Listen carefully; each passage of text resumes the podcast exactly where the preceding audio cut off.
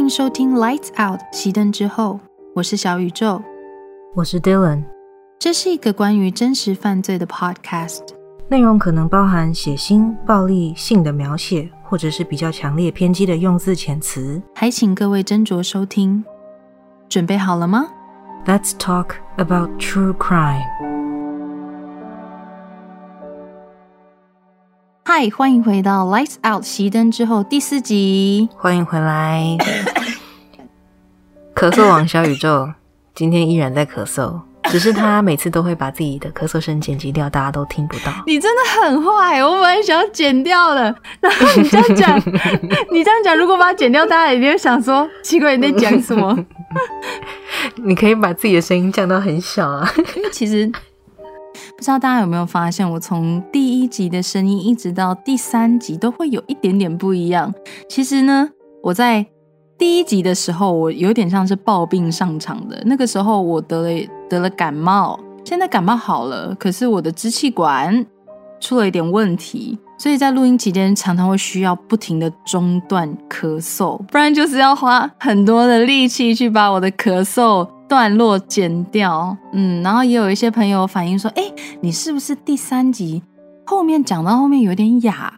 哎，其实不是哦，是因为我这中间有很多咳嗽的段落，为了大家耳朵都把它剪掉了，所以到后面听听的那个声音都是大量咳嗽之后造成的沙哑。对啊，所以咳嗽王小宇宙今天也通常运转中，没有错，我就是一个很会咳嗽的赫夫帕夫。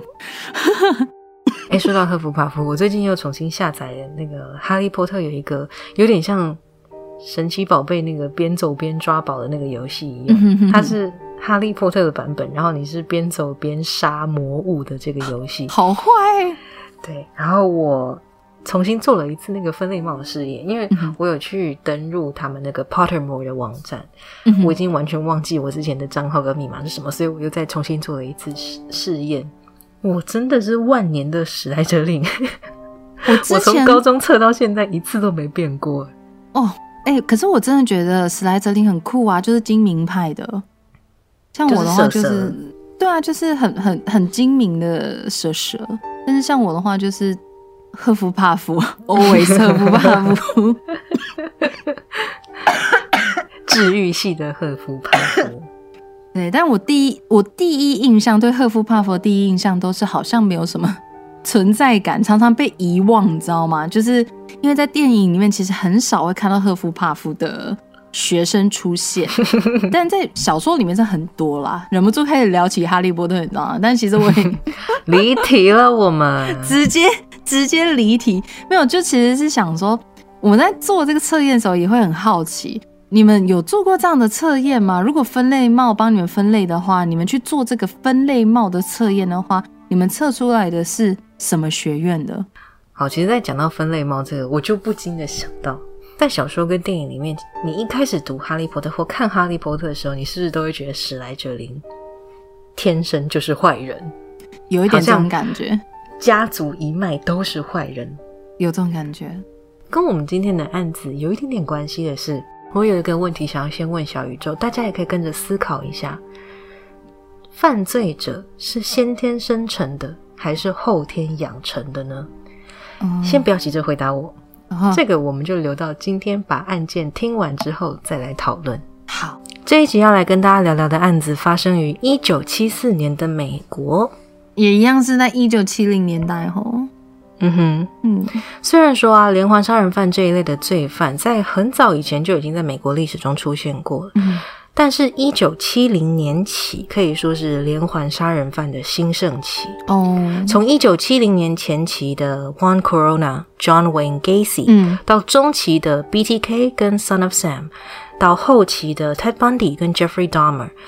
除此之外，这整段期间，警方也都在跟至今都还没能被逮捕归案的 The Zodiac Killer 斗智追逐。哎，对，除了连环凶杀案之外，第一集我们提到的琼斯镇事件，还有上一集讲的 Steven Stainer 的绑架案，也都是发生在一九七零到一九八零之间。所以说，这整段期间真的是社会很不安稳、人心惶惶的时期哦。嗯，哎，我真的觉得美国那个时代的小朋友可以活到现在，非常厉害，非常了不起，都要非常的有警觉性。真的，真的。刚才提到的几个名字，对于有在接触真实犯罪圈的听众朋友们，应该都不陌生。但他们都不是这一集主要要讲的人物。嗯，今天我们要来讲述一位在主流媒体上面很少被人家提及的连环杀人犯，The Casanova Killer。一九七四年的七月二十六日，佛罗里达州的 Jacksonville，夏天的晚上还是跟往常一样，就是很闷热、很无趣。六十五岁的老师 Annie Curtis。独自在家中休息，只是这一天，有一个陌生人趁着老太太休息的时候潜入她的屋内。突然出现在自己家里的陌生男子让 Curtis 老师吓了一大跳，他还搞不清楚发生了什么事情，也来不及尖叫，嘴巴就被布条给塞住了。嗯哼，他的双手跟双脚都被反绑。这个陌生人在他家里翻箱倒柜，在找任何有价值的，比如说珠宝首饰跟钱财。嗯。等到男人搜刮完了 Curtis 家中的财物之后，再回到老太太身边，Curtis 太太已经被强塞在嘴里的布条给噎死了啊！所以他是窒息，对，哈啊，看着，对啊，当时呢，这个男人他看着这位 Curtis 老师那种永远就停住在惊恐当中，但是已经没有生气的尸体，他也没有多做停留，他顺手就拿走了老太太的车钥匙。头也不回的带着他抢来的财物，开着老太太的车离开了。哇，他也是很冷静哎。嗯，犯下这一起入室窃盗跟过失杀人案件的男子，是同一天才刚刚从看守所逃出来的，年仅二十八岁的 Paul John Knowles。嗯哼，也是这一起案子为他横跨七个州的杀戮之旅揭开了序幕。今天的案件讲述当中，因为 Paul John Knowles 这个名字很长，所以我都会简称他为 PJK。好的，所以 PJK 就是今天的凶手。嗯哼，那我们把时间点倒回到一九四六年的四月二十五日，PJK 在佛罗里达州的奥兰多出生。他们家哦，加上他一共有七个兄弟。那 Knowles 夫妇的感情其实不是很和睦，再加上家中经济条件也不好。嗯。那年纪很轻的 Paul 很快就学会了用偷窃的方式去取得自己想要或需要但是买不起的东西。根据多年以后 Paul 的哥哥在接受采访的时候的描述啊，小的时候他们七个人都被爸爸打过。那他们父亲对他们施暴的程度是，只要是放在现在的社会啊，他们七个肯定会被社会局带走的程度，已经几乎是像家暴等级。以现在的角度来说，像家暴等级了，这样吗？嗯，那其中啊，Paul 又是被打的最凶的那一个哦。他每次都是七个人一起受罚，他就是被打的最惨，他就是最不得宠的那个小孩。嗯哼，那 Paul 会憋到忍无可忍，就离家出走。嗯，在外面游荡的时间，大部分就是耗在像电动游乐场或者是大卖场。他累了就会躲去树丛里面睡觉。离家出走几天之后啊，附近的警察通常就会找到 Paul。把他带回家，他又要面临新的一轮毒打，一直以来就是这样不断的恶性循环。嗯，有一次，Paul 在离家出走之后，一样是被抓回家，被他爸打，然后隔天被送去上学。乍看之下就跟以前一样，只是这一次，当 Paul 放学的时候，来等他的不是他的兄弟，而是一辆把他从这一个地狱送进另外一个地狱的专车。父亲把他送去一所男子专门学校。叫做 Florida School for Boys，又名 Dozier School for Boys。比起学校，它其实更像少年感化院。那为什么我会形容这是另外一个地狱呢？这一所拥有一百一十一年悠久历史的学校，在二零零九年的时候，没有能通过州立监察委员会的审核。在二零一一年，他被勒令停业，并且政府呢就针对呃这里的教职员多项对孩童跟青少年施暴的指控进行了全面调查。在二零一二跟二零一三年间呢，警方在学校的无名墓园找到五十五具尸体。五十五，嗯哼。而且在对曾经被送进这所学校的学生们进行访查之后，除了这五十五具遗体之外，应该还有将近上百位的学生在进入设施后，因为不明原因身亡。我的天呐！也也就是说，在这个少年感化院，它它算是少年感化院还是男男子专门学？它叫做学校，但是它比较像是行为矫正或者是少年感化院这样的一个机构。所以也就是说，在这个机构里面，其实也有暗藏一些，比如说小朋友会被虐待，甚至是因为我有听说过这样子的传闻，就比如说很多感化院根本就是很多爸爸妈妈觉得这个小朋友有有问题就送进去，然后这一些教职人员呢，反而不是帮他们，而是会性侵他们，或者是对他们施暴。我有耳闻，但我不知道这件事情。哇哦，这间 Dossier School for Boys 应该就是这样子的设施。好悲哦，因为几乎所有的人，包含活着的跟没能活下来的。都被校方殴打跟虐待过。Oh my god！那我们要用一句话来形容这所学校，大概就像 Tampa Bay Times 新闻网页上在二零一九年有为这这所学校的这个案件写过一个专题报道。他们的标题是 They went to Dozier School for Boys damaged. They came out destroyed. 粗浅的翻译是：他们就是指青少年们被送进这所学校的时候，只像是瑕疵品，只有瑕疵；被送出来的时候。他们已经全毁，大概是这样的形容这所学校了。我靠，P.J.K. 并不甘于被管束在 Dozier School for Boys 里面，所以他还是会逃。那有的时候他呆一呆。校方觉得好，你你要逃，我就把你送进一般的 foster home 寄养家庭里面。但是他在寄养家庭又逃，逃了又被抓回来这个学校，所以也是一样的恶性循环，一直在重复着。嗯，一直到他十九岁那一年，因为他的年龄已经超过学校接收的范围，所以警察这一次就把他抓进了 Rayford Prison 佛罗里达州立监狱。嗯哼。一九四六年，也就是 Paul 十九岁那一年起，他就一直不断的进出监狱，平均一年内有半年都在监狱里度过的。但是因为他都是犯一些，比如说破坏公物啦、偷窃商品啦、偷商店的钱啊之类的比较小的案子，所以都是关一关又放出去，然后又被抓回来，然后又被放出去，这样的也是一个恶性循环。所以他的人生就是从一个恶性循环进入另外一个，再来一个，但是从来都没有跳脱出去。在他坐牢的期间呢，他透过书信认识了一位住在加州、名叫 Angela Kovic 的有夫之妇。确切认识的来龙去脉，在后来的记载当中没有详述。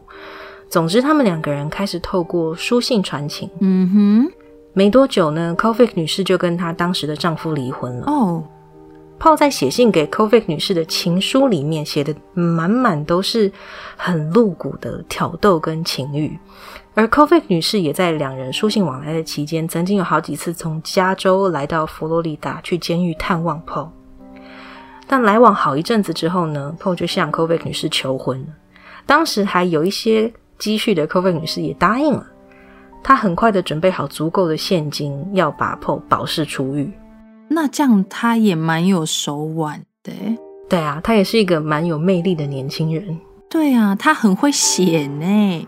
Paul 被从监狱保释出来之后，他是你知道青少年时期嘛，就心心念念的他的爱人。他一出狱就日夜兼程的从佛罗里达州赶到圣地亚哥，没有想到等他的却不是他的未婚妻，而是一通把他从难得出现的期望当中再度打入深渊的分手电话。哈，怎么会这么突然分手？对不对？你也会好奇。对啊。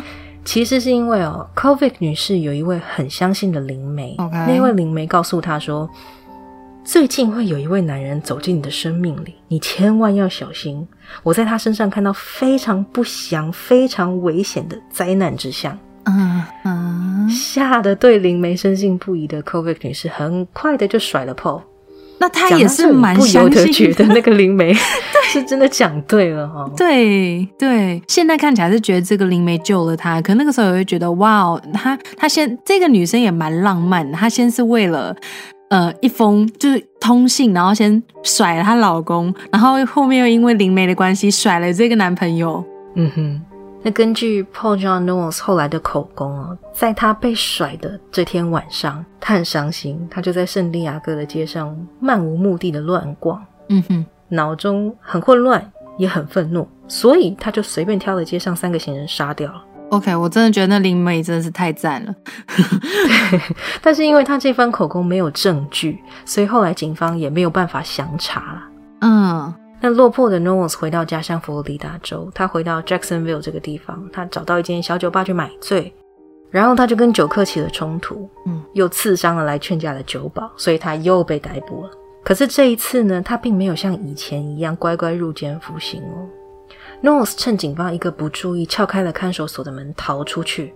逃狱的当晚，就回到我们今天一开始提到的入室抢劫案。他在失手杀死了 Alice Curtis 老太太之后，开着对方的车在镇上游荡。起初，他并没有要离开 Jacksonville，反而是用抢来的钱财和车子在镇上买了一些食物跟生活用品。一直到警方开始把他当成 Curtis 老太太被杀的重点嫌疑人，而且把他的通气肖像透过地方电视台公布了之后，P.J.K 才被逼着要去寻找下一个栖身之地。很不巧的是，在他要出城的途中，他偶然看见一对小姐妹，是十一岁的 Lillian 跟七岁的 Mylet Anderson。因为 P.J.K 的母亲认识这一对小姐妹一家。所以他相信这两个小女孩一定会把看到自己的事情告诉他妈妈，也会告诉警方。于是他当下就抓走了这对姐妹。几个小时以后，这两具被勒死的小孩的尸体就被丢在城外不远处的沼泽里了。杀害小姐妹的隔天，North 故技重施的潜入另外一位妇人的家中。他在屋里面发现尼龙丝袜，所以他就随手拿起了那条丝袜，勒死了屋主 Marjorie Howell。他偷走了对方的现金、信用卡，还有一套小小的那种电视组。以前不是都有那个比较小的可可惜式的电视组？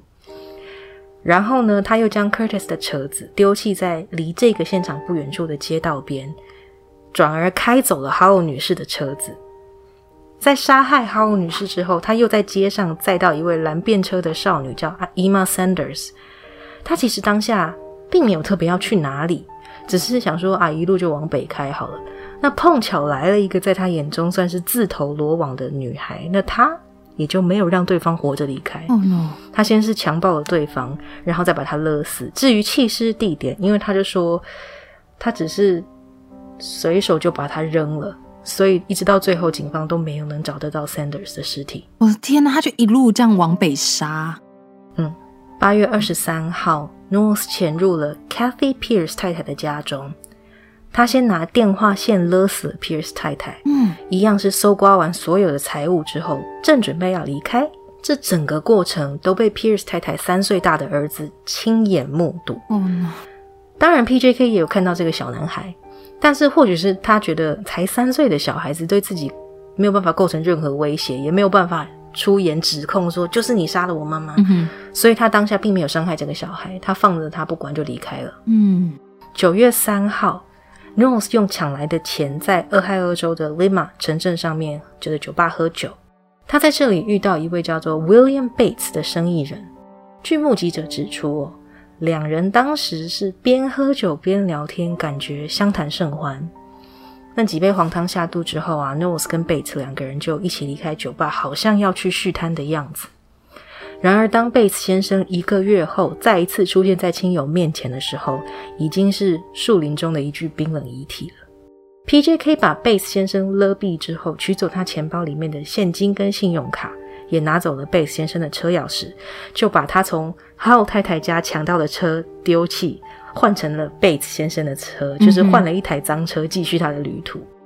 九月十八号，他来到内华达州稍作停留。他在这边的树林里面遇见来露营的 Emmett Johnson 跟 Louis Johnson，杀害两人的手法也都跟之前一样，勒毙、抢钱、弃尸。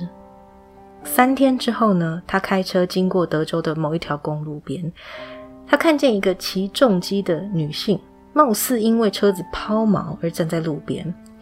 P.J.K 就假装好心的停车上前询问对方：“你需不需要帮忙啊？”Charlene Hicks 小姐看到有好心人士愿意帮她，然后又是一个长得帅帅的年轻人，她就有点放下警戒，让对方靠近了。没想到 Nose 却突然勒住 Hicks 小姐的脖子，他先是把小姐制服之后性侵了她，然后再将她勒死。那也不知道这一次 P.J.K 在 Hicks 小姐身上是看到了什么不同于其他被害人的地方。他并没有直接弃尸，而是把 Hicks 小姐的尸体绑在车子的外面，放在公路边的那种带刺的铁丝网上面，一路拖行了好一段，才把尸体抛掉离开。What the fuck？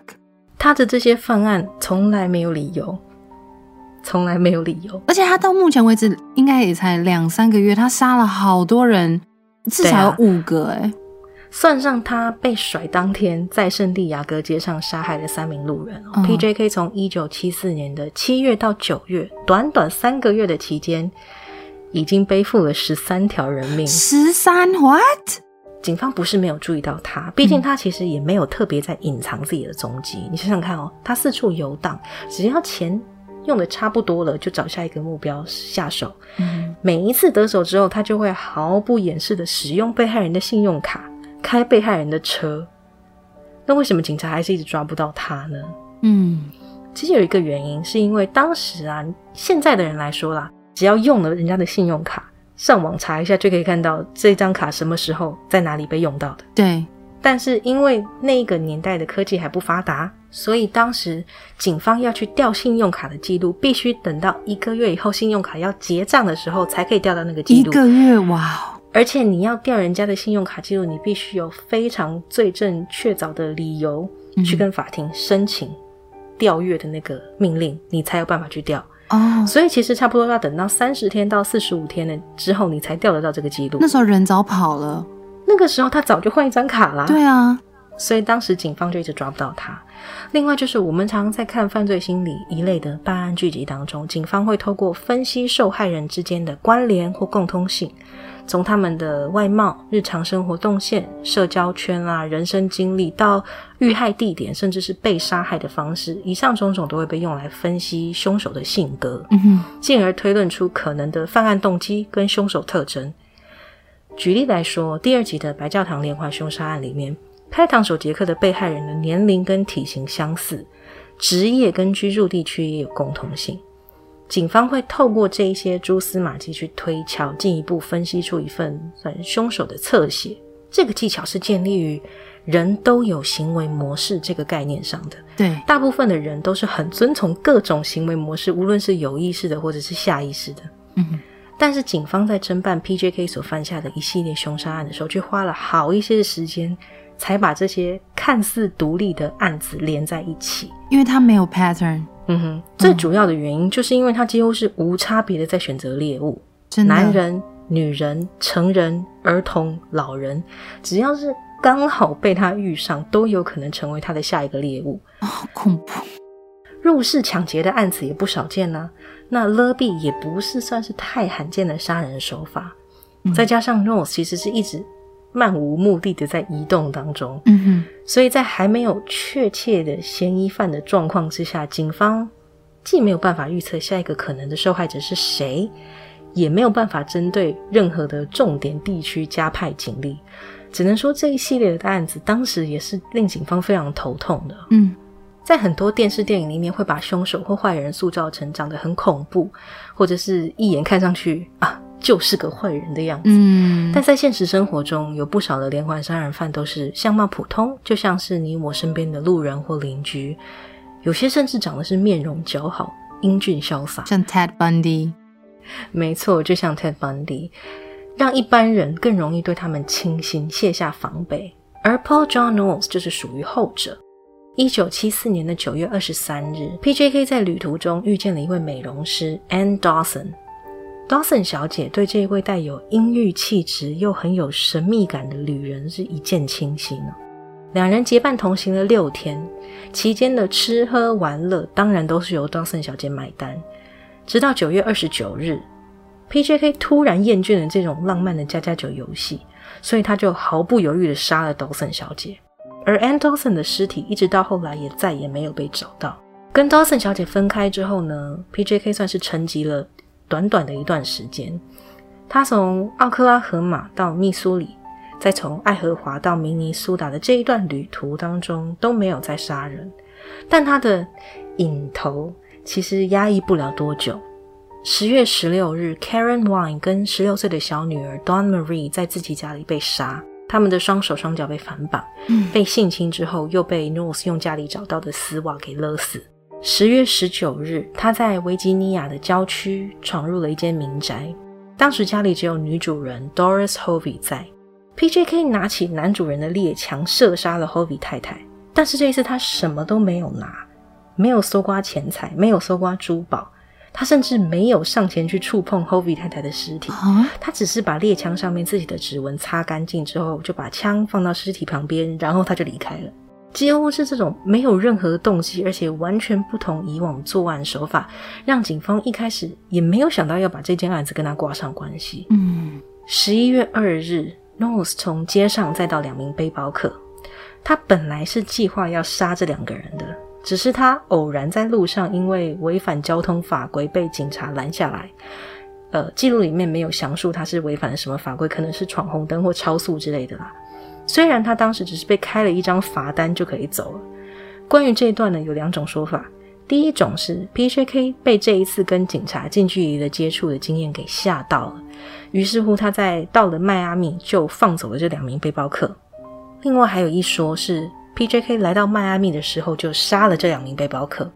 我个人是觉得第二种说法比较可信，因为其中一位女生的遗体后来有在两人被从车上放下的附近的树林里面被找到。至于另外一名男生的背包客，则是自从上了 P.J.K 的车之后就音讯全无了。在这一次跟警方接触过后，North 找到一位他当时还是小贼的时候有帮他辩护过的律师。这边要说明一下，有些人可能会好奇，P.J.K 以前那么穷，又爹不疼娘不爱，哪来的能力请律师啊？在美国的法庭上，刑事案件当中，如果被告没有能力自己请律师，那么州政府就会指派一位律师给被告。嗯，被告是不用支付费用给这名律师的。法律这部分我算是完全的外行，这边我只是将自己查到的资料转述给大家。如果听众朋友们有熟知美国司法系统的人发现有不对的地方，也非常欢迎你们来信告知我们。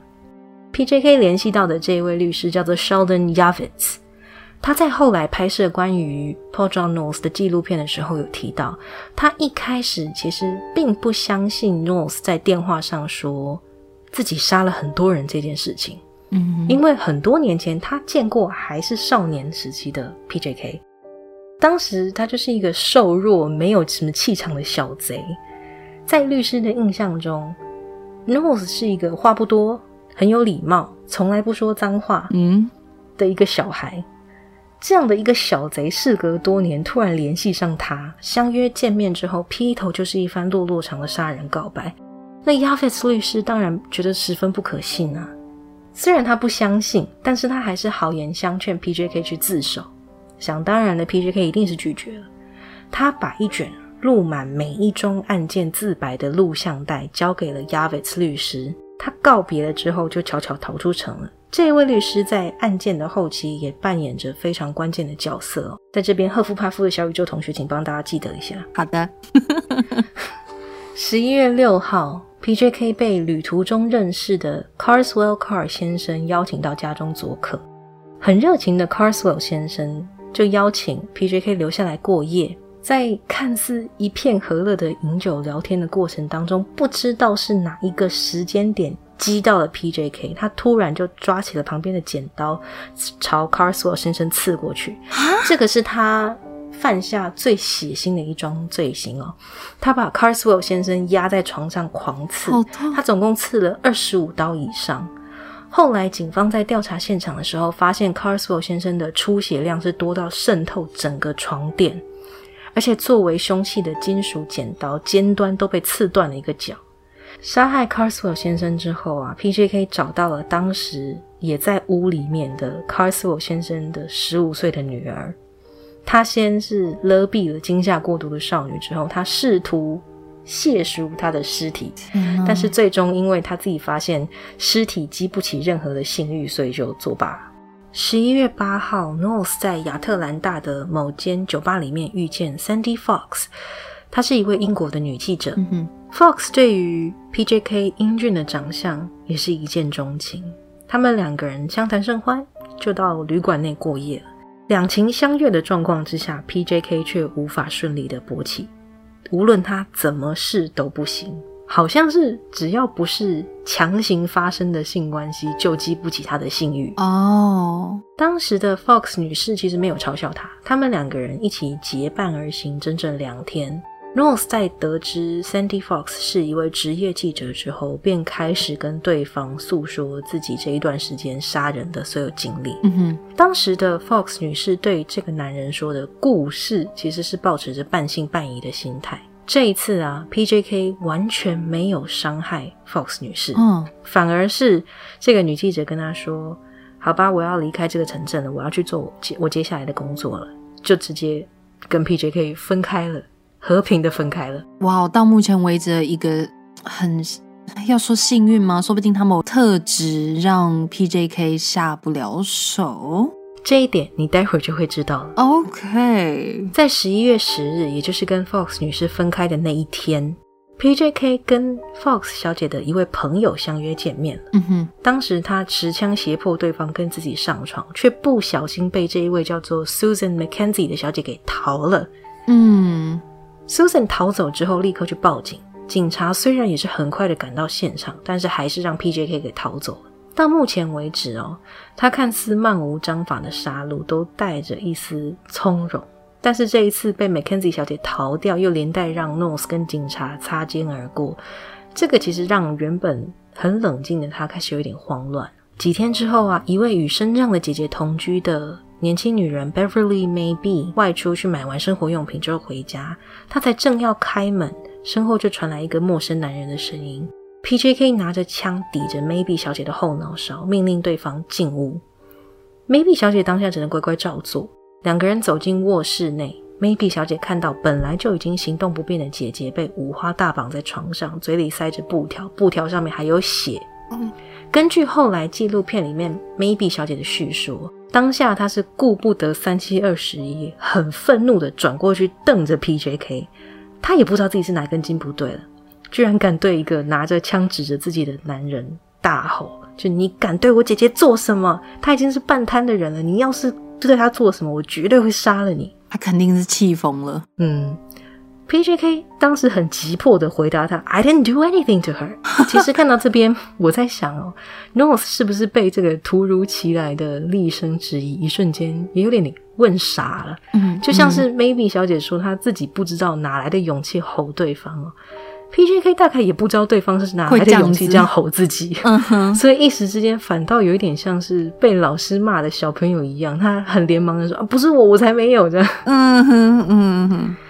Maybe 小姐来到床畔，她把塞在姐姐嘴里的布条给拿掉，她就告诉她姐姐说：“我会把家里的钱跟钥匙都给这个人，然后我会把他送走。你不要怕，你放心。”被绑在床上的姐姐就点点头。Maybe 小姐轻轻的吻了一下她姐姐的额头之后，就跟着 North 从卧室离开了。PJK 在取得钱财跟车钥匙之后，他命令 Maybe 小姐上车。嗯哼。把车子开上公路，开了约莫三十五公里之后，两个人停在一栋 motel 前面。他们两个一起下车，PJK 就指示 Maybe 小姐跟柜台说两个人是夫妻，对方也就乖乖照做了。进了房间呢，PJK 试图多次性侵 Maybe 小姐，但是因为 Maybe 小姐没有怎么反抗，所以她一直没有办法顺利的起生理反应。嗯。North 在得知 Maybe 小姐是从事文书打字方面的工作之后，他也开始跟对方讲述了自己的杀戮历程，就像他对女记者 Sandy Fox 做的事情一样。多年以后哦，Maybe 小姐回忆起当时被绑架的过程当中哦，PJK 似乎也不是真的想要绑住她，他每一次绳子都绑得松松的。嗯，有一天，PJK 甚至是把钥匙放在床头柜上就出门了。Maybe 小姐也没有放过这个机会，她够到钥匙之后就割断那个用来绑住手的破床单，然后她就逃走了。会让人觉得奇怪的是，Maybe 小姐在逃出来之后，的确有去找警察报警，但却在八小时之后才告诉警方 PJK 把她绑在哪一间 motel。根据她后来的叙述，她在跟 PJK 相处的这几天，听对方说了很多很多的。内心话哦，让她觉得 PJK 好像生病了，很可怜，而且他也不相信对方真的杀了这么多人，他觉得自己应该要帮助 PJK，于是乎他当时就拖延给予警方资讯的时间，让 PJK 足足有八个小时去逃跑。嗯哼，关于这一点，我们会在案件的叙述结束之后进行进一步的讨论。但是有听节目第三集的听众朋友们，是不是有一点想起来上回我们有提到的 trauma bonding 这件事情呢？嗯哼，好，没关系，我们先回到案件上。P.J.K 发现人质从 motel 里面逃走之后，他自己也就赶快的收拾东西要逃跑了。虽然 Maybe 小姐给了他一段逃跑时间，但是警察其实也不是省油的灯啦。收到资讯之后，他们立刻就发布了通缉令。嗯，十一月十六号，开着从 Maybe 家抢来的赃车逃跑的 Nose，很快的就被高速公路的执勤员警发现。这一位叫做 Charles Campbell 的新人员警拦下了 Nose 的车。也许是太紧张了，Campbell 一瞬间的迟疑给了 PJK 反击的机会。在一番争夺之后，PJK 抢了 Campbell 远警手中的配枪，而且把受伤的远警用手铐拴在警车后座。在那之后呢，PJK 就抛下了 Maybe 小姐的车，改开着高速公路远警的巡逻车继续逃亡。半路上啊，PJK 发现一辆不起眼的普通轿车。他想着自己开警车一定很显眼，所以他很聪明，他也很狡猾。他鸣笛示意对方停下。轿车的车主是 James Meyer，一个普通的上班族。P.J.K 用枪胁迫 Campbell 远景跟 Meyer 先生都上了普通的轿车，把两个人用手铐锁在轿车的后座之后，他就抛下警车，改开这一台普通的轿车继续赶路。这两个人也很在车上，对啊，完全就是很不幸的碰到了他。对啊，特别是 James Meyer 先生啊，他根本就是在高速公路上开车开一开就被警车鸣笛拦下来，然后就被绑走了。对啊，然后上警车之后发现，呃，警车上面另外警察警察怎么也被靠在后面的？那超慌的吧？嗯，那在车上啊，PJK 就认为他带着两名人质实在太麻烦了，于是乎他就把两人带到郊区的树林，他用手铐把两个人铐在一棵树上，他铐的位置是 Meyer 跟 Campbell。面对面，中间是一根树干，两个人的双手被互相靠起来，就是抱着树干的感觉，这样。嗯哼。然后 P.J.K 就朝他们两个人的头部近距离开枪，把两个人杀掉。哦，no！杀害了这两名人质之后，P.J.K 就继续上路逃亡。只是这一次，他终于没有那么幸运了。嗯。警方在确定犯人的身份之后，发布了全程通缉。P.J.K 的驾车被眼尖的道路警察发现之后，双方展开了追逐。一位远警很聪明的把车横挡在路中央，嗯，也许是因为慌乱没有注意到，也许是想赌一把看看能不能撞过去。P.J.K 没有减速就直接撞上了警车，轿车的车身被撞得偏离道路，车头的左前方也整个凹陷。P.J.K 是赶忙从驾驶座爬出来，继续往路旁的树林里面逃窜。警方的人马追着进了树林里。当时有很多不同辖区的警察都来支援追捕，所以其实是有数十名警察，还有好几只警犬一起在追捕这一个逃犯。好不容易逃了这么久的 P.J.K，当然没有这么轻易就放弃了。他对警察开枪，然后不停的往树林深处跑，一直到隔天十一月十七日，跑得精疲力尽。脚也被警方开枪打中，脸上跟手上都被树枝划得伤痕累累的 P.J.K 被一位二十七岁的退役美军发现了。当时他是真的跑到没有力气再跑，脚也痛得不行，再加上对方现在是拿着一把猎枪指着自己，所以 P.J.K 就放弃逃逸。这一位一般市民 David Clark 先生，他把 North 的双手反绑起来，抓到附近的民宅。屋主太太立刻打电话通知警方，不出十几分钟的时间，大批的警力就赶到现场，把看来已经是放弃挣扎的 P.J.K 给逮捕归案。嗯哼，这才结束了一场大规模的追捕。如果你以为警方把犯人逮捕归案就结束了，那你可能要失望了。被捕之后啊，P.J.K 宣称自己杀了三十五个人，但是警方手上握有证据的案件距离三十五件还有很大的落差，所以他们接下来的任务就是要让 P.J.K 自己说出自己犯下的每一桩罪行跟每一个弃尸地点。嗯哼，讲到这边，我们之前提到的曾经帮 P.J.K 辩护的 Sheldon Yavitz 律师又要出场，我记得。请问赫夫帕夫的小宇宙同学，你记不记得 P.J.K 曾经给过他的律师什么东西？有给了一卷录影带，没有错。然后它里面有自白，没有错。嗯赫夫帕夫二十分，谢谢。因为 Knowles 一直不愿意坦诚自己的犯行经过，所以警方在得知这一卷录像带的存在之后，便转而跟律师要袋子。嗯哼，他们没有想到的是 i t s 律师拒绝提供这一卷录像带。为什么？这边又牵涉到了法律问题哦，又是法律问题，一样啊。如果有法律专业的听众知道更详细的话，欢迎透过听众信箱告诉我们。当时 Yavis 律师是以 attorney-client confidentiality 这一点作为基础去拒绝提供的。嗯，attorney-client confidentiality 是辩护律师在执行辩护工作期间有义务替被告保密的意思。哦，并且在未经被告的同意，不得跟第三方分享任何证物或说辞。大概是这样了，我翻译的很粗略，所以 Yavis 律师就拒绝提供这卷袋子了。哦，所以就有点像说，医师通常他们都会有要保密，都有，就像是有一些医师他们都会有需要替病人保密的义务这样子的概念吗？大概是这样。哦，嗯嗯。一九七四年的十二月十八日，警方在接获登山健走的民众的通报，找到了 Nose 最后的两名被害人，也就是 Campbell 远景跟梅尔先生，他找到了他们的遗体。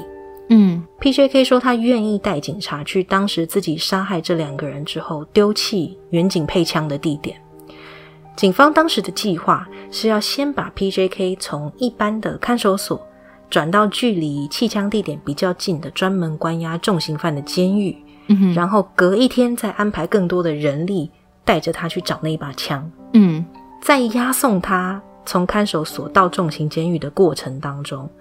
P.J.K 突然反抗，他抢下了警长 Earl Lee 的配枪，试图逃脱。在打斗的过程当中，就被同一车的另外一个远警，是一个 G.B.I 的探员，叫做 Ronnie Angel，朝着 P.J.K 的胸口连开了三枪。哦，他当场就死亡了。Paul John Knowles 悲惨又混乱的一辈子，也在这三声的枪响当中黯然的落幕了。不好意思，我有一个问题，请问 GBI 探员是什么？因为我只听过 FBI，可我没有听过 GBI。GBI 的全名是 Georgia Crime Information Center，有点像是 Georgia 这个地区有很多不同的派出所分部。嘿，那 GBI 就是横跨这所有区域的探员们。嗯哼，就像 FBI 是横跨美国所有州的探员们一样。哦，你把它缩小的想一下。GBI 就是横跨这个整个 Georgia 地区的，都有都有管辖范围的探员们。了解，这样子你大概大概也知道那个 idea。嗯，理解了。嗯，好。凶手虽然死了，但案件还没办完呢。对啊 v i s 律师被警方关押，他的妻子也被 GBI 以公共危险罪的罪名去拘留。嗯。其实律师知道警察这个是在找麻烦，但是他同时也明白警方的目的。毕竟不管今天是用什么罪名，只要他成为了嫌疑犯，警方就可以申请搜索令去他家找那卷录像带拿走。而他的太太大概是警方怕他反抗，所以才被抓起来当筹码的。那现在 P.J.K 也死了，Yavis 律师也决定说：“好吧，那袋子就交给警察好了。”嗯，在把袋子交给警方之后，他跟他太太就被无罪释放了。警方透过录像带的内容去查案，坐实了十八件凶杀案，其他的十七桩案子有一些因为时间经过太久，或者是各种其他外在因素，比方说现场被破坏啦、证据不足，或者是找不到被害人的残骸而无法定罪。嗯哼，他们只能将 Paul John Knowles 列为这些案子的重点嫌疑犯。P.J.K 所录的自白录像带本来被存放在佛罗里达一间法院的政务室，嗯没有想到后来这一间法院遇上了一场水灾，嗯，然后又遇上了一场火灾，哈，两场灾难其实让很多的证物都受损了。这其中呢，那一卷自白录像带不见了，哈，从此就不见了，而且没有备份，而且那超重要的哎。这是最重要、唯一那一卷，然后没这，嗯，好，没有备份就不见了。对啊，是不是很奇怪？怪啊，超怪的，整件事情很诡异。我也觉得很奇怪。其实后来 P.J.K 的律师在纪录片中，他也有提到火灾跟水灾，他不太确定到底是人为的还是意外。但是他话也仅止于此啊。总之，那个袋子就是再也不会有任何人看到。太太诡异了，太诡异了！这就跟琼斯镇那个那一些 文件在隔年被一场大火烧毁一样诡异。除了自白录像带，后来因为不知道是人为还是意外的灾害遗失了，这个事情很有疑点之外。你刚才是不是还有提到一个疑问，就是为什么 P.J.K 几乎是见一个杀一个，却没有对女记者 Fox 跟文书工作者 Maybe 小姐痛下杀手？对啊，根据后来跟律师 Yavis 的访谈，还有 Fox 小姐在几年之后出版了一本书，是写她跟 Nose 那几天相处的过程当中，Nose 跟她说的一些经历了。他们两个人都共同提到，其实 P.J.K 想出名。他想要成为全美国最恶名昭彰的杀人犯。OK，他想要以此来作为他活过的证明。嗯，他说他自己的偶像是像 John Dillinger 啊、Bonnie and Clyde 还有 Jesse James 这几位美国历史上非常有名的罪犯吗。也许是如此，Knowles 才会把自己的故事告诉 Fox 跟 Maybe 两位，希望他们能够利用他们书写这一类的工作，去把他的事迹发扬光大。所以才放他们一命。嗯哼，OK，嗯哼，像我刚才提到的，Fox 女士，其实后来的确有将她跟 Knowles 短暂的交集写成书籍出版，书名叫做《Killing Times》，后来还有换过书名再版为《Natural Born Killer》。很可惜，因为现在从国外买原文书寄送来台湾的时间太长了，而且它没有电子书，也没有有声书的版本，所以我目前还没有机会读到这一本著作。真的是很可惜，但是未来有机会，我还是会去买来看看的啦。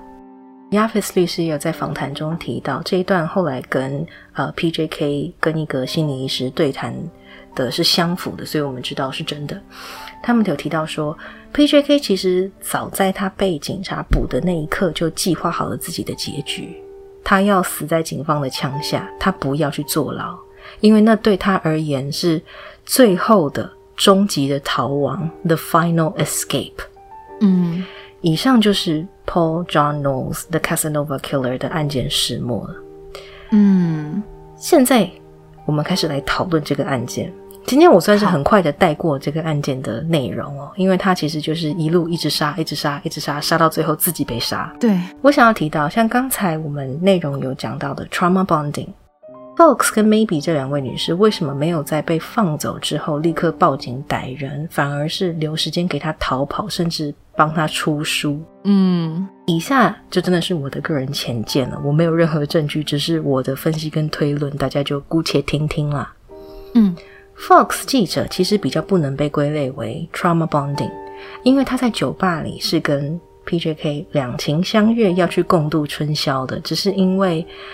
呃，Paul 性功能障碍度不了春宵，所以两个人结伴了几天，聊了一些心灵层面的内心话，嗯哼，然后就分道扬镳了。那他之所以没有立刻报警，而是在 PJK 被捕之后才出书，很可能是因为他当时是真的没有相信 PJK 跟他说自己杀了多少人多少人这件事情。反观 Maybe 女士则不一样，她回到家看见跟自己相依为命多年的姐姐被绑在床上，自己。随后就被绑架，还差一点被性侵。这样的经验的确有可能会造成她精神上的创伤。对啊，根据纪录片里面 Maybe 女士自己的说法，她觉得对自己坦白一切的 North 当时看起来很脆弱，是个生病的可怜人。嗯，而且她还一直强调 He made the rope real loose，就是他没有。把真的用来绑住我的，对对对，他没有真的把我的绳子什么都绑紧。嗯哼，Maybe 女士可能就是面临了我们上一集提到的 cognitive dissonance，意识跟思想上的冲突。在 PJK 绑架我，还试图多次性侵我，跟虽然他这么做，但是也没有真的把我绑紧，性侵也没有成功，所以其实这个人并没有怎么伤害我。这两个很冲突的想法之间，他下意识的选择了后者。嗯。这个也许有受到他长期照顾，而且非常保护他那个生病的姐姐的影响。他可能比一般人更习惯，或者是下意识的习惯，会去站在弱者的角度去想，进而产生同情。只是在 PJK 的情况之下，这个杀人凶手只是外表看起来像个弱者，他并不是真的弱者。对。至于他们两位为什么都不相信 P.J.K 说自己杀了许多人的这件事情啊，还有一个大家听起来可能会觉得很肤浅，但也许很关键的原因，就如同 Yavis 律师形容的，P.J.K 长得很帅，对，谈吐之间不带脏字，相处起来虽然让人觉得有点难以捉摸，但基本礼仪是有的。这样的一个年轻小伙跟你说，我杀了很多人。在当时的情况下，或许大多数的人都是不相信的。好像我们人都会下意识的觉得说，长得帅、长得比较好看，或者是谈吐优雅得意的人都比较不会做出很野蛮的行为。反而像呃，不知道大家有没有注意到第二集的那个开膛手杰克里面啊，其中有一个犯人肖像画被画的超凶。你说 John Pizer 吗？对对。呃我我是不知道他是不是真的长那样啦，可是那个时候你知道看所有嫌疑犯的照片啊，你就会觉得感觉这个人就会杀人，这种这种感觉很强烈。可是他是拥有最完美不在场证明的，所以有时候，嗯，就就这真的是一件非常难以难以说明的一件事情。又又比如说前面更前面一点提到的 Ted Bundy，他很很会讲话，长得也帅，然后看起来好像。呃，饱读诗书，可是他犯下的罪行就是这么的可恶。即使如此，还是有那么多那么多的粉丝，女粉丝，对对，甚至到后面是为了要见他一面，然后会聚集到法院外面。嗯，那那那算是应应援吗？这样说好像不太对，但就是为了见他一面，这样。嗯嗯。在逃亡期间呢，P.J.K 他也是会用各个不同的假名，而且他也是很善于利用他好看的外表跟很迷人的谈吐去捏造一个身世背景，这个是他很狡猾的地方。他非常懂得善用自己的优势，让被害人卸下防备，所以他才可以在各个不同的地区跟各个不同的人，不管是男女老少，都可以相谈甚欢。嗯，至于 P.J.K 为什么会被称作 The Casanova Killer 呢？卡萨诺瓦其实是有一位历史人物的原型哦，他是传说中一个极负盛名的爱人，嗯，他具有多重身份，他是诈欺师，也是间谍，同时还是炼金术师，也是艺术家。在他的一生当中啊，凭着他俊美的外貌，还有充满魅力的举止，让无数的少女为之倾倒。嗯嗯，因为 Paul John Knowles 跟这位历史人物有很多的相似性，所以媒体才给了他这个称号。所以其实媒体在给这个称号的时候，也有一点浪漫化了这一个人呢，间接的，对啊，是。最后，让我们回到一开始的提问：犯罪者是先天生成的呢，还是后天养成的呢？虽然 P.J.K 的自白录像带遗失了，但是他跟法庭指派的心理医师的对谈录音带还在。录音当中啊，他被问到：“If you can go back, what's the one thing you'd like to change？” 如果时光可以倒流，你可以回去改变一件事，你会想改变什么？当时 Nose 的回答是：第一个，I don't want to go back，我才不要回去。嗯哼。第二个，Probably being born，可能是对于出生这件事吧。哇哦，在学习心理相关的内容的时候啊，很常会看到 nature versus nurture，先天条件跟后天环境谁的影响比较大这个问题。嗯，对于犯罪者也是。你相信人性本善还是人性本恶呢？因为就目前的整个大环境来说，似乎还是比较倾向于人性本善，然后后天环境去养成一个人的人格。这个面相，嗯，因为其实目前还没有足够的科学证据去证明犯罪者的大脑或其他生理方面在出生的时候就跟常人有所不同。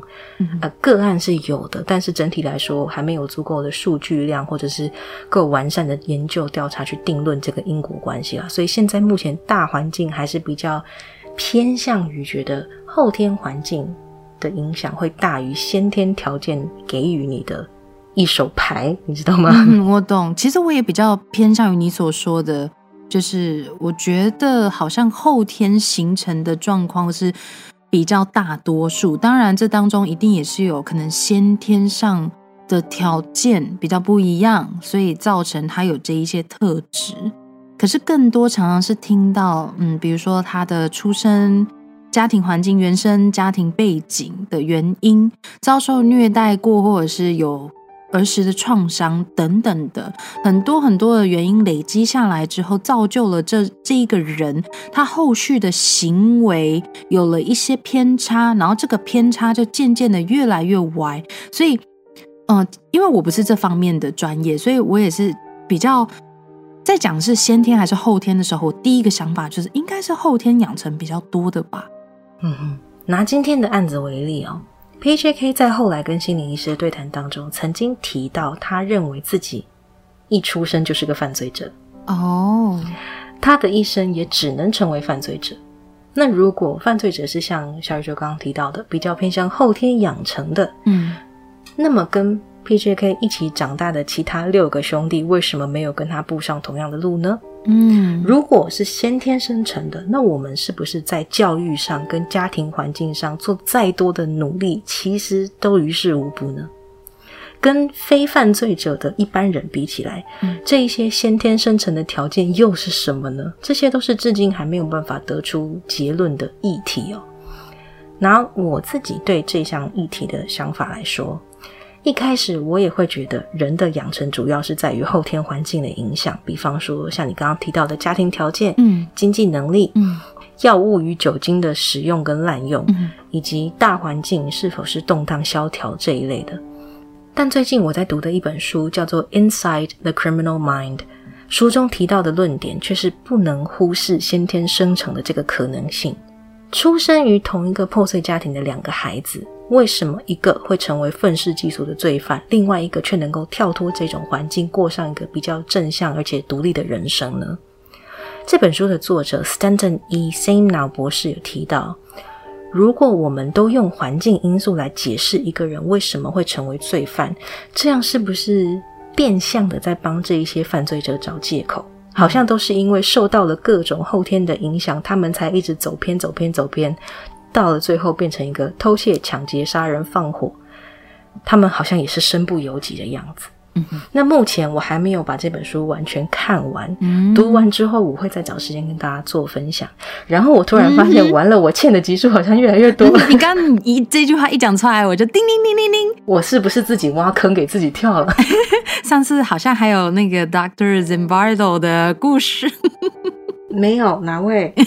嗯，好了，总有一天系列，就是可能会变成熄灯之后的有生之年系列。有生之年系列，对，我们现在，我们到时候可能就要另外再列一个笔记，然后去记录一下，我们还有哪一些。我们彼此都欠了大家多少集？对，好哦，那在最后的最后，我们提到亚维茨律师不是说 P.J.K 想要成为全美最有名的连环杀人犯吗？但你还记不记得今天一开始我有提到，跟他犯案时间相近的 John Wayne Gacy，还有 BTK，还有后来出来的 Bundy。如果在 PJK 的录像带中说的每一件自己的犯行都是真的，那死于他手中的人数可是比上述几位恶名远播的连环杀人犯还要多诶真的诶或许是天意，也可能是人为，不知道。他的录像带还来不及被公开，他的故事也还没来得及传到任何的媒体制片人的耳中，他就死了，录像带也遗失了。终其一生，这个杀戮无数的人，在最后的最后，也还是得不到他最想要的名声。其实，我个人觉得，就某方面而言，这个对他或许是比死更残酷的惩罚了吧？因为刚刚我在听你。在描述这整个案件的始末的时候，我一开始真的是觉得，就觉得他是一个以自己的生存为最首要条件的人。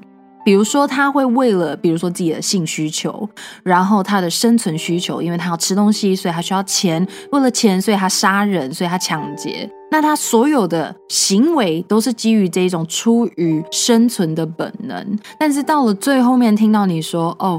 原来其实他做了这一系列的行为，也是为了想要自己可以是一个名留青史的罪犯。虽然说以现在的角度来说，以他的角度来说，他失败了，但是就会觉得这一个人他的思维跟他的行为举止背后的原因，真的就是跟我们非常非常的不一样。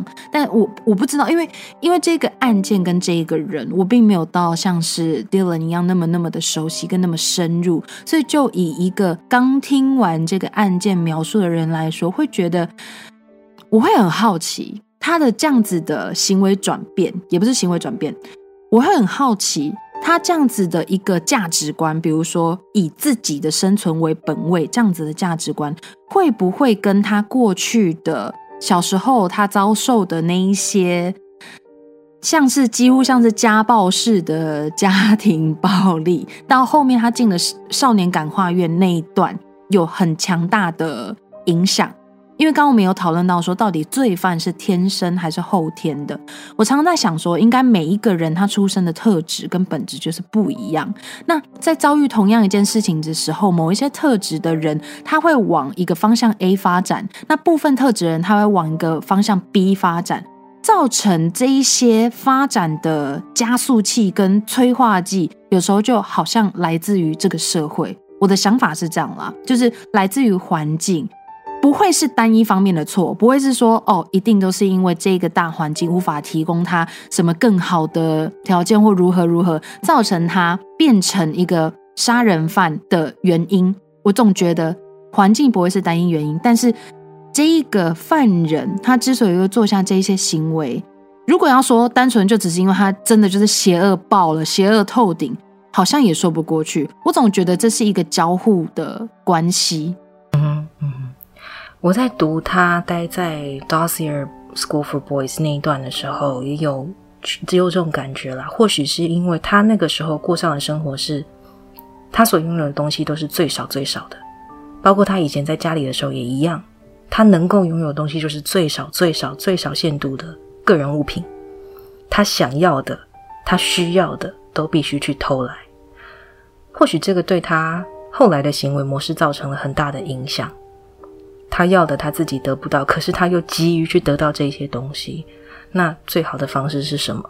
拿人家的，嗯哼，拿人家的最快嘛。对啊，所以我自己其实，在读这件案件的时候，有这样的猜想嘛。只是因为关于 P.J.K 的资料跟关于 Ted Bundy 的资料比起来，那真的是千分之一而已。嗯哼，他没有得到他想要的名声，跟他有关的留下来的记录其实也很少。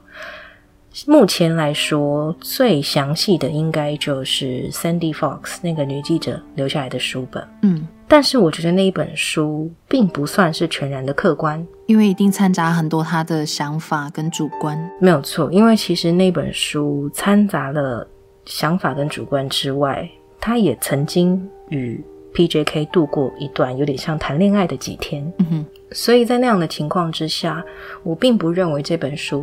足够客观，只能当做一个参考。毕竟他可能记录下了很多 P.J.K 当时说的内心话。除此之外，能够稍微窥探 P.J.K 内心的物证，大概就是他跟那个法庭指派的心理医师去聊的那一段录音了。那段录音在 YouTube 上面现在还找得到。其实他们谈话的过程当中，你可以听得出来，P.J.K 是一个很绝望的人。嗯。他也有告诉他的心理医师嘛，就跟我刚刚提到的一样，他已经计划好了他自己的死亡。嗯，他想要被警方杀掉，他不要去坐牢，他不想要出生在这个世界上，即便给他的机会，他也绝对不要再回去再活一次。嗯，你可以发现他其实是带着满满的痛苦的一个人。而且我觉得这样听起来，他让我联想到一句话：有人说最可怕的人，并不是很带有欲望的人，而是。没有任何东西可以失去的人，got nothing to lose 那一种人，他们根本不 care 一切，他什么都不 care，就是反正我没有什么好失去的了。那我现在多杀一个，少杀一个，又怎么样呢？或许他就是因为拥有的太少，所以他一生也是一个觉得自己就是一个罪犯。嗯哼。他从他离家出走之后，偷了一台脚踏车，被警察抓回去打给他爸爸。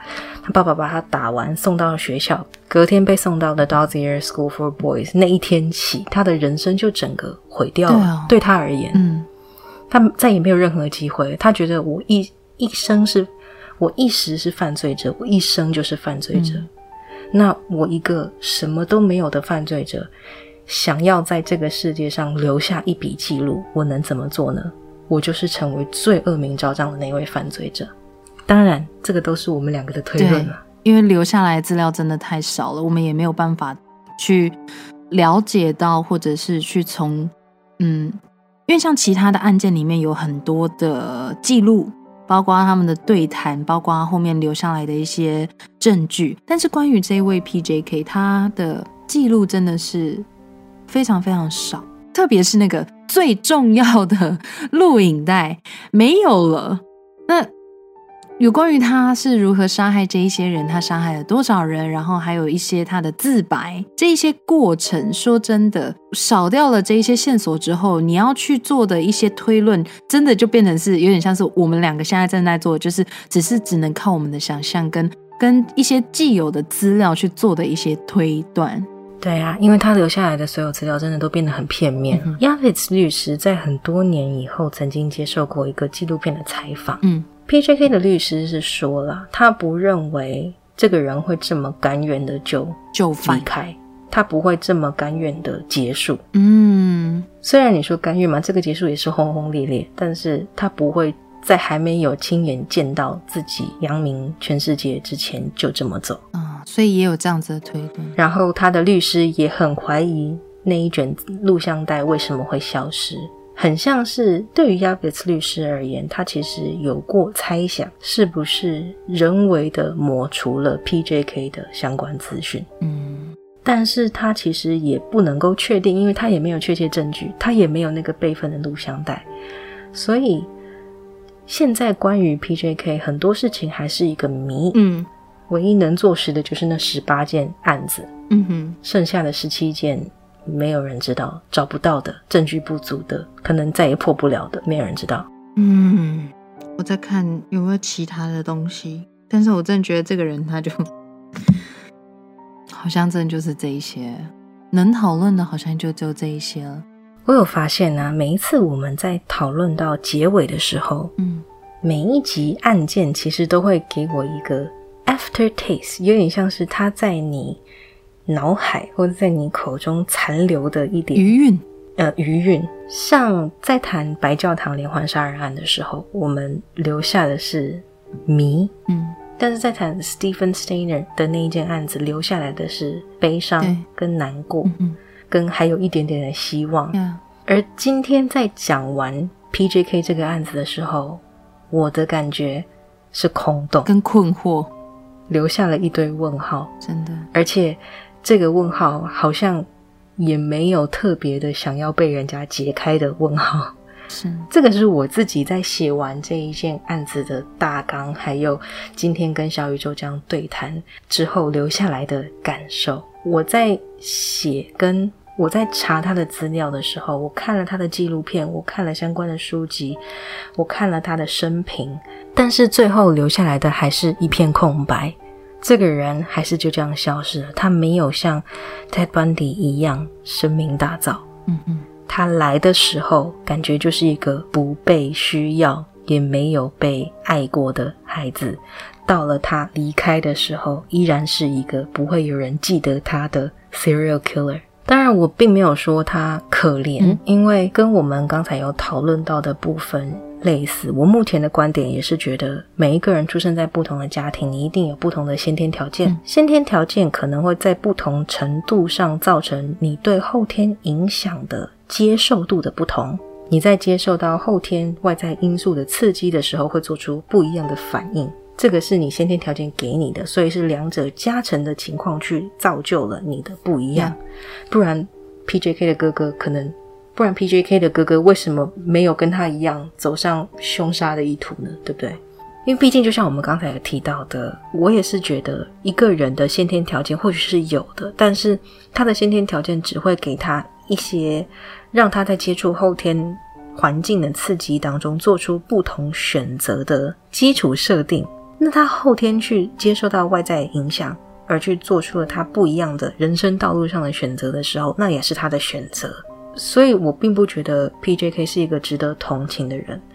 但是纵观他的一生，他或许不知道自己在追求什么，一直到很后来才觉得，我就是要追逐那个名利，我想要证明我在这个世界上活过这一回。你看他从一开始的抢劫，然后不小心杀掉 Curtis 老太太那一天开始，嗯，他所犯下的每一个案型，很多的手法都是不一样的。对，比方说勒死，然后刺伤跟枪杀，他的手法不固定，他的目标也不固定，嗯而且他有的时候是走进被害人家里的时候，看到手边有有什么就用什么。对，看到电话线就拿起来用，看到猎枪就拿起来用。我我觉得他的一生是很漫无目的的，嗯，一直飘来飘去，而且好像在杀了这个被害人之后，得到了一种满足，得到了一些什么，可是很快的又变得空虚了，所以要去再找下一个人。嗯，他的一生就是在这样不断的空虚、空虚、空虚、空虚的过程当中，到最后还是一场空。对。因为我也在想说，这个案件就像你刚刚提到的，留给你的一个余韵，说是余韵，不是说这是一个很让人享受的感觉，并不是，而是它留给我们的一个感受是空洞的时候。我们刚刚就一直在思考，到底是为什么？我觉得也许本身，比如说像是刚刚你提到 BTK，他在行凶之前其实都有经过很缜密的计划，他还会替他的目标。去做一系列的规划，画个图，做然后命名，把它当一个专案在做。可是像这个 Casanova Killer，它比较像是说，我今天总之就是我到这里，我遇到这个东西，我现在缺少什么，那我就去拿。I don't fucking care。我今天就是最快的方式就是直接抢。那抢了之后，也许这个人就会去报警，很麻烦，杀掉。就听下来，他的一连串的杀戮行为是基于这样子，基于他的本能，基于他生存的目的。但是你说他真的想活下来吗？感觉好像又不是，不然他不会连续这样子犯下这一系列的案件，这一系列的凶杀案，而且他也不会完全不隐藏自己的踪迹，对，去用人家的卡去开人家的赃车到处走。对他就是完全没有计划这件事，他唯一有计划，也许就是。哦，我今天遇到了一个记者，哦，一个文字工作者。好，那我想要利用他们让我出名。虽然说这之后也没有成功。你在讲述案件期间，我也有一个很在意的点是性的部分，就是关于他没有办法对那些不反抗他的人产生性的生理反应。所以我就在思考说，因为跟他相关留存的那些记录太少了，比如说他在那个少年感化院里面到底经历了什么，我们不知道。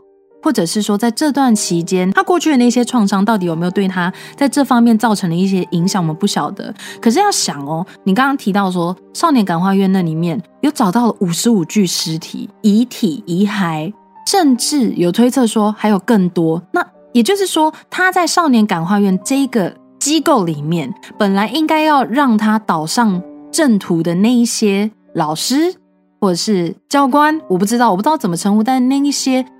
人员却是用这样子的方式在对待那个机构里面的孩子，那想必他在里面遭受过的肯定是我们难以想象的。我想当中也许也不乏性暴力，也许这当中，也许这过程里面也造就了他。可能如果今天在这个过程里面没有受到一定程度的刺激，比如说反抗，或者是对方反抗，他的身体就没有办法起到性。他的身体就没有办法有性的生理反应。我是不晓得这当中有什么关联，因为我们真的缺乏了很多很多很多的依据跟记录。所以我在听这整个案件的描述的时候，我就一直在思考这件事情。他的这一些反应，跟他到最后那一种 “I got nothing to lose” 的心情，到底是从何而来？也许这一些推断也都只是我们在蓝色窗帘，也说不一定。我不知道。因为这些全部都是我们的猜测，但总结的来说，还是需要去澄清一件事情：我们没有再去怪罪这个社会的意思。因为就像是我们前面讲的，到底是先天还是后天？我相信这两者一定都有。要让一个人去犯下谋杀案，或者去杀了另外一个人，或者是对他的人生感到完全的绝望，这件事情，我觉得除了他先天的条件以外，外在的环境也一定有影响，不会是。完完全全一方的错，我觉得这就是交互交互着影响的，有点像是我们在 Steven Steiner 一案里面有讨论到媒体的问题。到底媒体在报道这些案件的时候，为什么他们会去报道这些案件？一定是因为有人看，所以媒体跟受众之间，它它是一个相相互的问题，不会是单一方面的错误或者是问题。那也许这是未来我们在审视一些案件或社会事件的时候，可以试着去切入的点吗？我其实也不太确定。但绕回来讲，如果他在这一段过程中，或者是他在成长的那一段最黄金的时期，有那么一个人或者那么一件事，可以让他觉得他的人生也许有别的意义，或者是让他觉得拉了真的被拉了一把，说不定他不会整个人就变成这么空洞，然后这么的无所谓的一个人。我不知道，这些全部都是一个很乐观的推断。我不晓得，因为我在一些案件里面看到的也真的就是这样。每一个案件里面的转机永远都是出在一个最微小的地方，然后这样子微小的点，常常在某些人眼里是一个就是哼，那不算什么，不就那样吗？但往往在某一些案件里面都会是一个很大的转机。那我想可能就是 P.J.K 他并没有遇到这样子的一个转机，所以他就直直的。往一个很虚无空虚的深渊坠落下去也说不定。很谢谢小宇宙的补充分享，因为刚才小宇宙在分享他最后这一段的时候，我一直在发呆，一直中奥，对不对？这个这个 Casanova Killer 真的让人有这样子很强烈的感受。哎，大家现在都还都还都还在吗？精神涣散了吗？你精神也涣散了吗？Are you still with us？总之，今天这件案子我们就说到这里。它有很多的空白，有很多再也没有办法被填上的填空题。嗯，我们就也只能这么空洞的结束了。我只能说，每一件案子都会带给我们不一样的感受，而且，嗯，我只能说，在撰写每一次的稿子的时候，每一件不同的案子都会带给我们两个个别不同的感受。在跟对方分享这一件案件的过程当中，也会因为我们两个的讨论起了不同的化学反应，最后留下的其实对我们两个来说都是都是蛮强烈的感受，无论好坏，对，或者是空洞与否。我现在的空洞感，我们我们应该在这一集讲了很多很多“空洞”这两个字，但这真的就是除此之外没有其他可以跟。更更确切的形容词了，我想没有错。好哦，那今天的案件就先讲到这里了。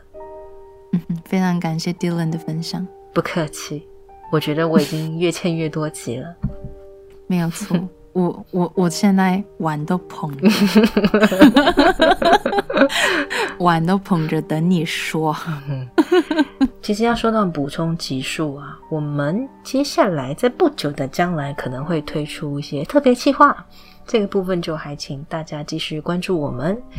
哪一天出不能说，出什么内容不知道，这个部分就还请大家继续锁定啦。